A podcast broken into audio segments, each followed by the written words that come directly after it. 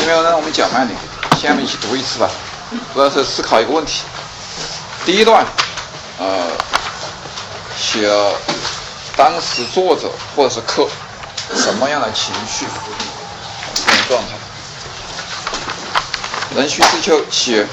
人须知秋，七月初，苏子与客泛舟游于赤壁下，清风徐来，水波不兴。欲救此客，送明月之时，客要挑战。少年，月出于东山之上，徘徊于斗牛之间。白露横江，水光潋滟。纵一苇之所如，凌万顷之茫然。浩浩不如凭虚与谋，而不知所止。调调不如遗世独立，羽化而登仙。于是饮酒乐甚，客谢而歌之。歌曰：桂棹石南响，清风明兮溯流光。渺渺兮予怀，望美人心天一方。客有吹动箫者，以歌而和之。其声无污染，如怨如慕，如泣如诉，明明了了，不绝如律。予由何之弦张，其鼓手之理乎？这两段就可以了。大家看第一段啊，这个作者和客，他们呢这次的情绪的情感，能不能找准确的字眼来概括他们这次的状？第一段。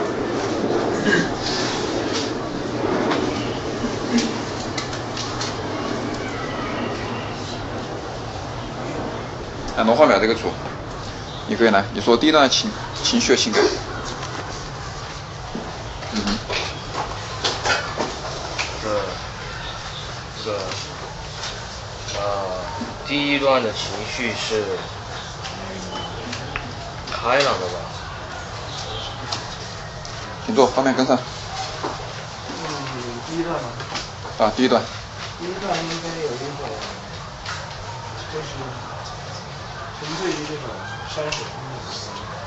嗯，好，请坐，方便跟上。说明这个是是就是只对于这个山水，然后呃说说明他这个比较比较轻。比较什么？轻快是个情，是个情绪还，是个状态。请坐，跟上，后面。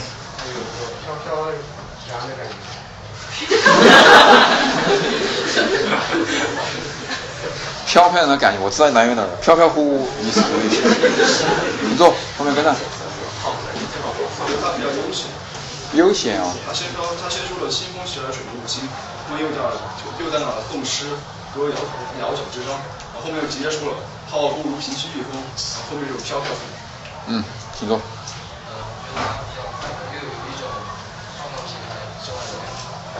是快乐还有什么？什么？放浪形骸是吧？听到了，说慢点，请坐。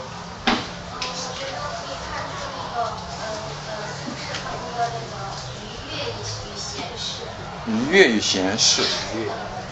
嗯哼。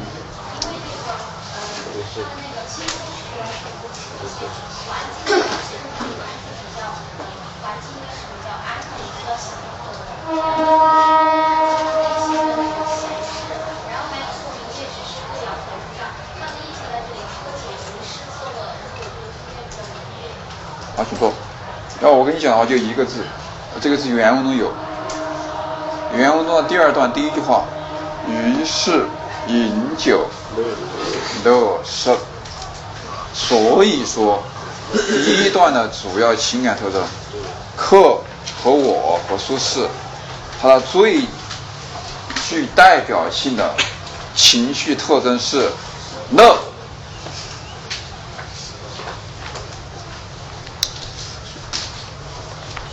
各位啊，这些都属于平时理解东西的一些技巧，你们是可以学到这些东西的，这都是方式。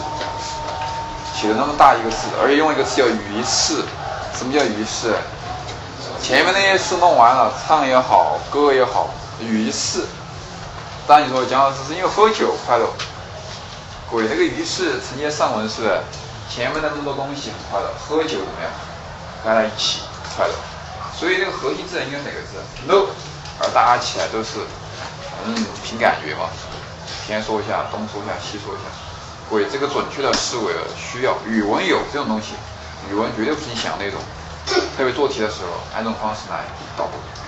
下面我们来结合文章看，为什么漏？因什么而漏？我们看一下是这个漏的有没有缘由？我们通过快速的讲析，大家来体会一下这个漏。壬戌之秋，壬戌大家应该知道天干和地支，就不多说了。七月既旺，既旺。十五叫什么？旺。那既旺呢？十六。这是文化常识，你知道 也不管它，不知道你就打个圈让别人批一下，对不对？这肯定是文化常识。那什么意思呢？如果看月亮赏月的话，我们一般说十五，但是不对，是不是？因为十五的月亮，十六，十六才真正的圆，月亮。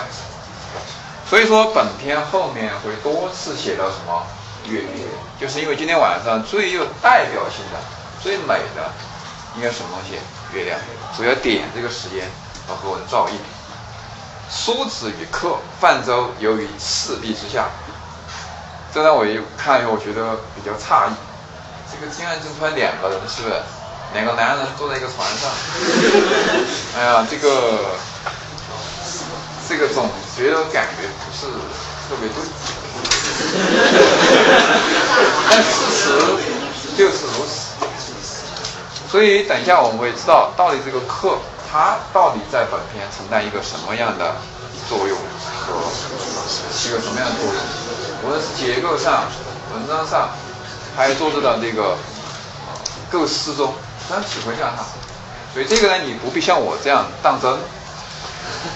也不必当真，当真就麻烦了。因为我觉得我们班有同学喜欢当真，但问题有问题。因为我现在记得，藕这个东西是容易碎裂的，它的荷叶和花不适宜做衣服。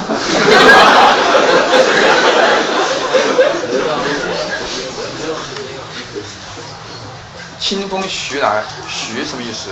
水。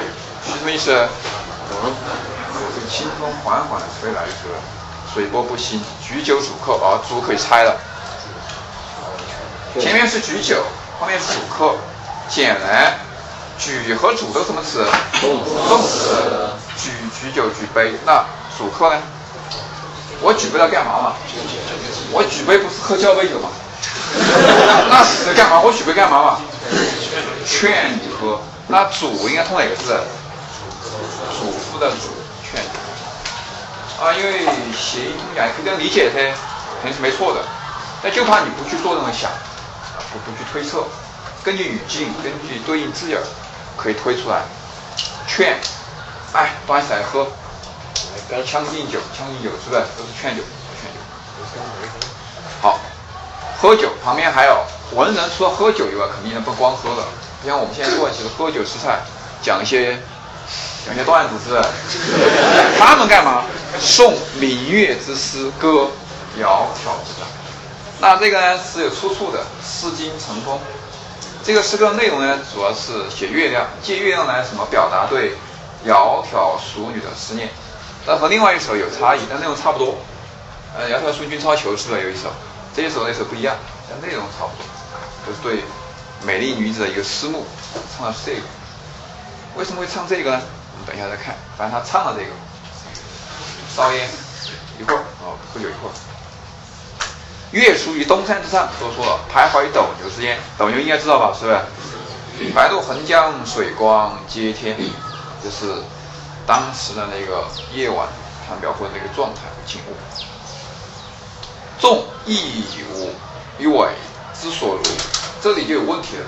第一个问题是之字。这个知知是怎么讲？啊，要弄清知，先把前面为搞懂。为是什么？从表面上讲就是芦苇，是不是？但是根据本文，不可能是芦苇，只可能是什么东西？他们坐那个船，旅客泛舟，那个那个船，那个舟，那个舟。如果芦苇的话，你想哈利波特了，是不是？那个扫帚了，是不是？他不可能，等一下他还要。飞天上去是，压，芦苇飞天上去的感觉挺好的，是不是？不是，你要落实尾不是尾，它这应该指全文的什么周，根据内容来确定的。不要说我芦苇，没这个说法。加芦苇这个什么感觉？没法想象。任凭，重什么意思？任凭，任凭小船怎么样？知和如，知字可以两讲，可以讲成结构助词无实义，也可以讲成动词什么意思？去到。各位讲哪个比较好？根据后文“临万顷之茫然”的“知”，我看以后觉得没有必要讲成哪个词啊？没有必要讲动词是？为什么？因为“如”就什么意思？去到。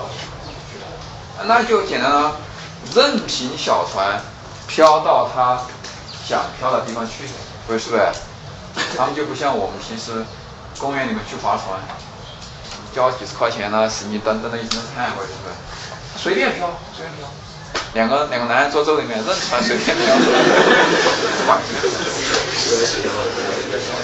自由自在的感觉。临万顷之茫然，所以这里的顺序应该是茫然之什么万顷？临什么意思？越过。哦，那个江很宽，就是你要想象，像天一样，他的船上面掠过去，叫临万顷之茫然，临越过。这个时候就产生幻觉了，幻觉。这幻觉是什么呢？浩浩如凭虚风。有人问到，问到什么呢？凭什么意思？凭了怎么是成呢？其实你不知道平虚，你知道哪个词？各位？御风。御风什么意思？驾驭风。那你没见过驾驭风放风筝？你放过吗？放风筝就是驾驭风嘛，各位是不是？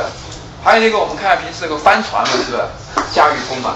但是它这个驾驭风和这个有差异，各位是不是？什么差异？它是驾驭着风把船飘起来了，把它船飘飘起来，各位是不是？是不是意思？是意思吗，各位？但你知道那是他的幻觉，他就这样写的，各位是不是？平虚，平虚，平就哪个意思一样？欲，欲虚。我们常常有个词叫以虚御实，比如我用精神来控制什么物质，用精神来创造物质，就是欲啊。所以你这个你平虚很难讲啊，不好理解就算了。你把哪个理解到？御风，你要想象到什么东西哦？今天晚上他们那个船是是感觉他自己感觉是飘起来，好像是驾着船御风怎么样？而且。哈利波特是个扫帚，他就就是这就是船，就是这样子，就是这样，不然怎么看成的感觉浩浩乎的感觉？我在上面看下面的感觉。还有，而不知其所指，指什么意思？停，反正飘起来了，到哪停的怎么样？不管，随便，对不对？所以和前面那个字差不多，所如，不管。好，继续，正是因为飘起来才会产生什么感觉？飘飘忽。如遗世独立，哎，什么叫遗世独立？船从江上飘起来，它感觉什么呀？离开了什么？离开了这个现实，离开了什么世俗？怎么样啊？独立？什么叫独立？是我们现在这个独立的意思？不是，它什么意思？独立特行，特立独行。为什么这么讲吗？后面跟你说，羽化而登天，哇，好像长出了什么翅膀，干嘛？成什么？成仙了。这个大家见多了，是不是？长翅膀的这个造型也比较多。他这个写的是感各位，这个是快快乐？它是一种什么样的快乐？就是。在自然界里面产生了一种自由自在的那种感觉，是不是？而产生一种快乐。当然，如果你要讲的话，你要讲景物的话，比如说我们的思考方式，我刚才给讲的是讲就是分析得到的一个感觉。但你考试是讲景物的话，你要抓景物的什么特点？请问本篇景物有什么特点？景物什么特特点？看不出来吗，各位？这一次看不出来吗？中医为所如临万顷，还有，嗯，白露横江水光接天，这个景物是什么特点？各位？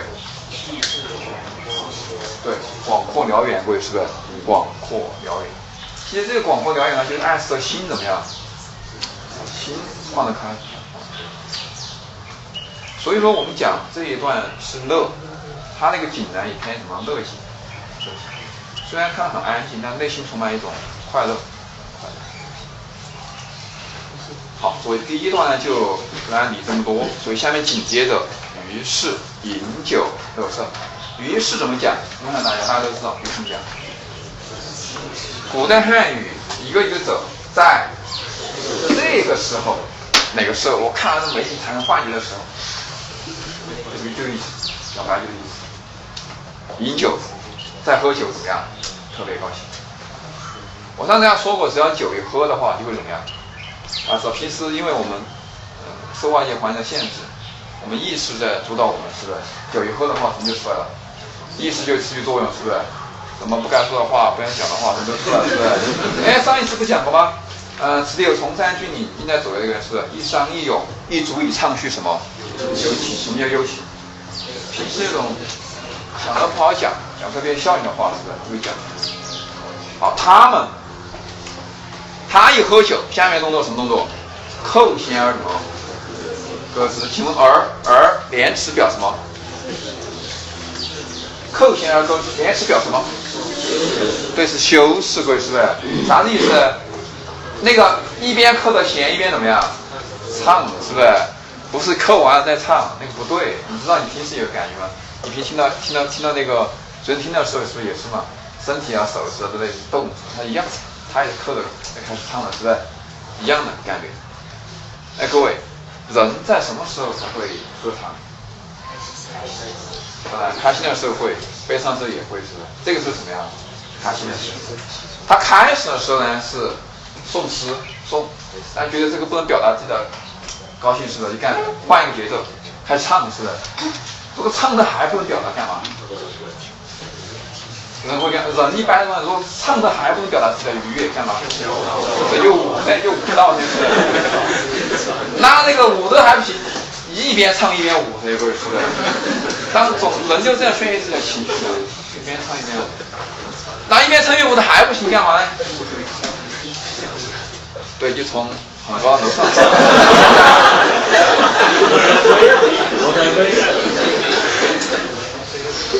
反正就是这样的抒发自己情绪的，所以苏轼他也是这个状态。唱什么呢？好了，我跟你讲，你不能忽略这些字儿。他选什么歌，像你到 KTV 去唱什么歌，就说明你当时是什么心情，或你当时是什么状态。而你听什么歌，那你就是什么思维状态。大家现在听什么歌？知道，肯定听的歌我根本听不进去，因为当年。周杰伦出来以后，我就再没听什么流行歌曲，听不懂唱什么东西。我觉得唱半天还听懂他唱嘛是不，但是大象也不听什么周杰伦的是，听到吗？你听什么我也不知道。所以他唱什么你要关注他唱什么东西，你要知道他想什么东西，他流露什么潜意识，流露什么幽情。唱什么？贵造戏难讲，贵造就什么东西？讲。就是桂照，贵说照说什么讲嘛，是不是？击空明兮溯流光，那个平时要读什么溯？谁击空明？讲。为什么是空明？各位？为什么是空明？哇，月光前的感觉是不是？你可以说这个桨是划在水上，你也可以说是桨划划什么样？月光上，所以才空明，还有流光，这个晶莹剔透的一个感觉。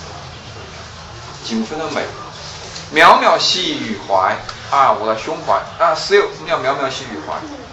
我的心呢，在很远的地方，在哪呢？望美人兮天一方。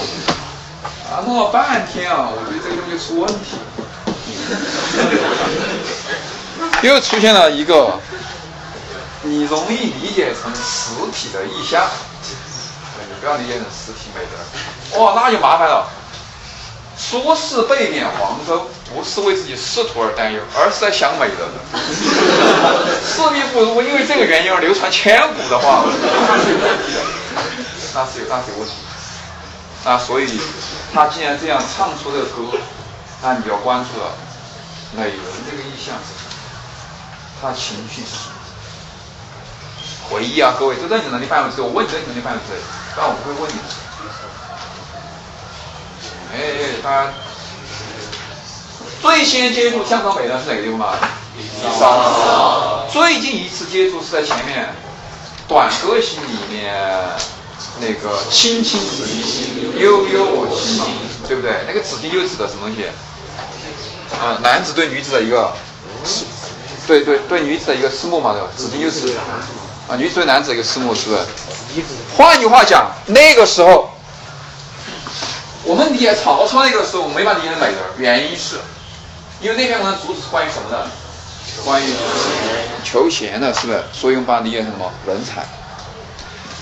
这种思维方式来源于屈原，请大家翻到书十九页第四句最后一句话：美人儿比什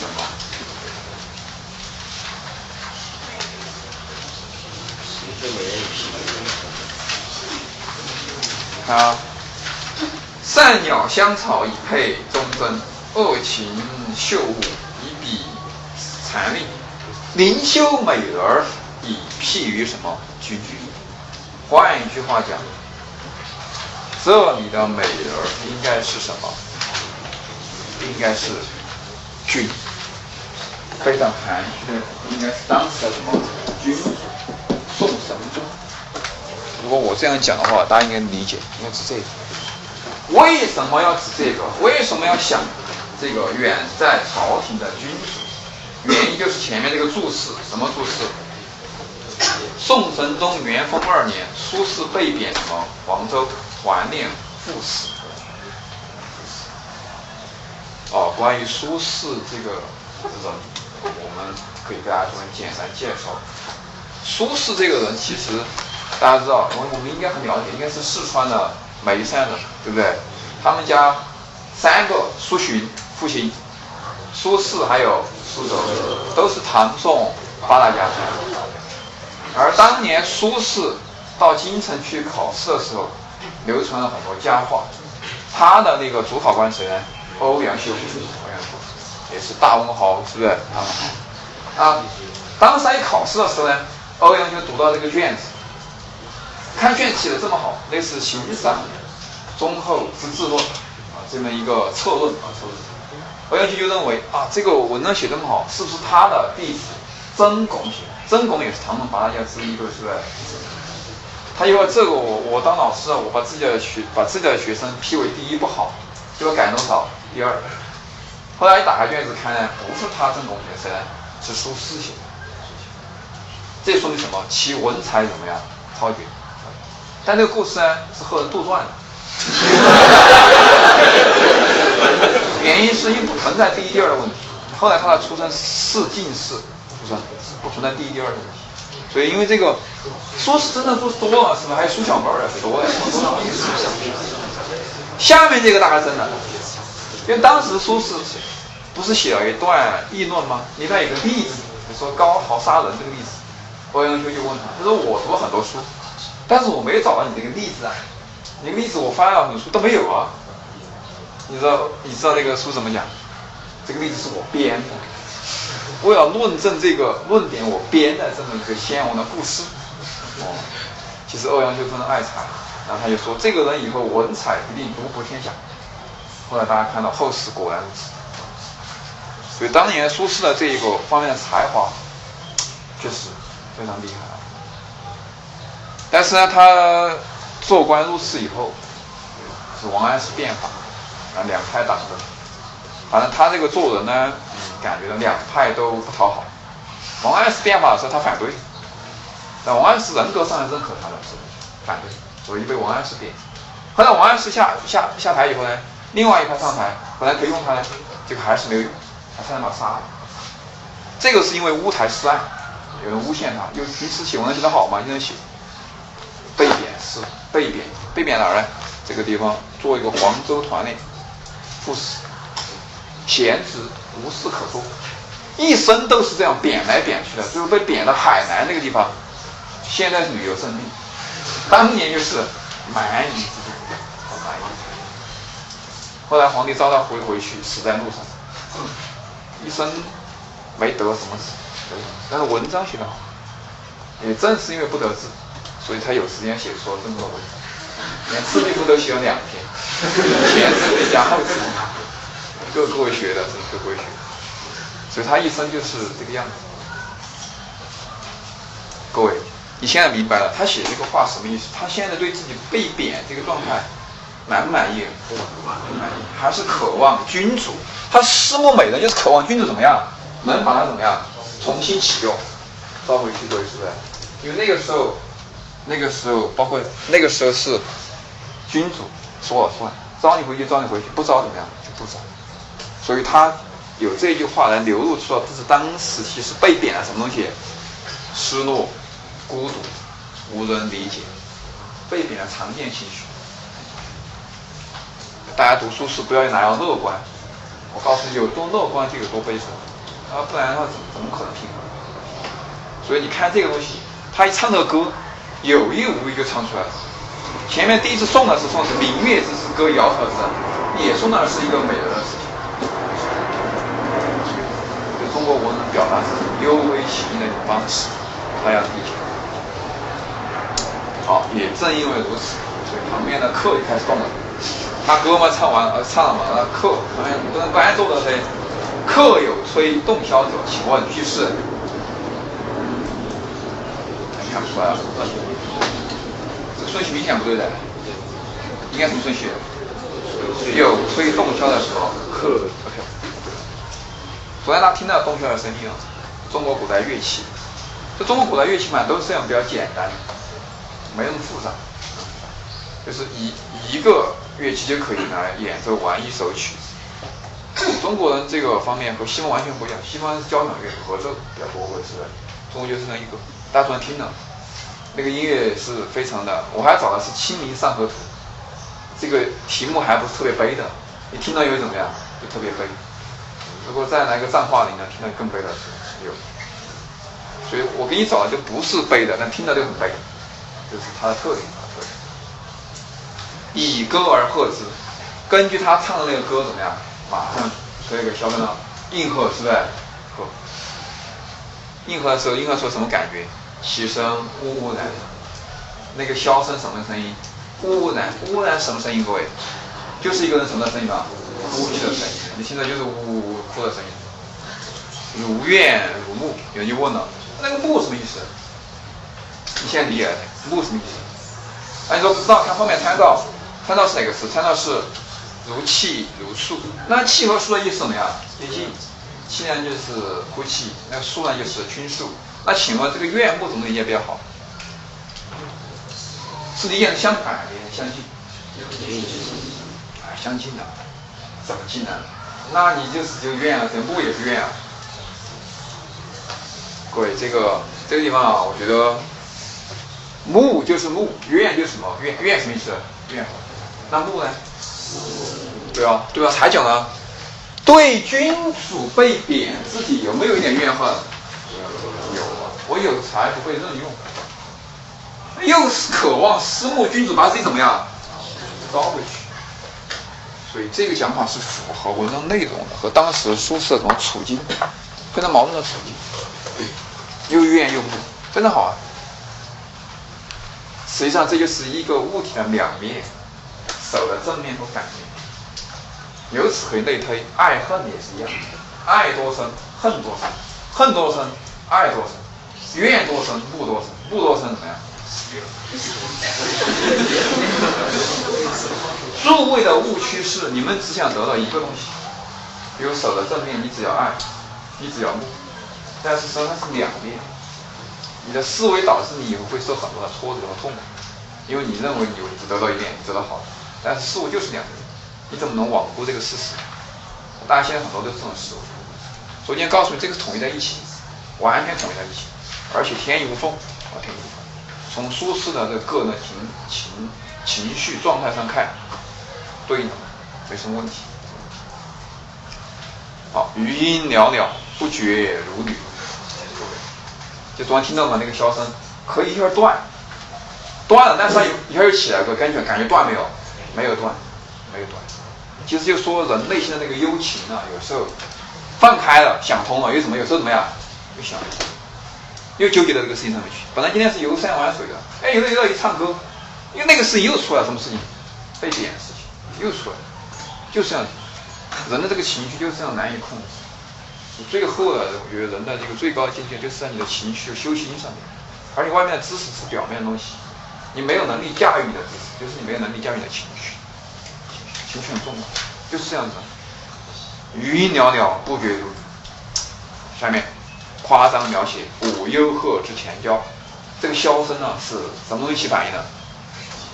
两个字，一个是幽，幽壑很深的壑，是不是？第二个什么字？浅浅交，交什么意思？交融。哇，幽壑里面很深的壑里面，潜的很深的什么？交融。今天听的那个箫声就怎么样？有跳舞的冲动。他本来以前没反应的，就是因为怎么样？太悲了，各位师傅，太悲了，连这种动物都起反应了，是不是？太悲了。下面很容易理解了，泣孤舟之离妇。你看离妇什么呢？对，他为什么会哭泣？对不对？因为也触发了他内心的什么悲情？他什么悲情嘛？就是寡妇嘛。关于寡妇这个事情呢，有个悲情。哎呀，我怎么一个人。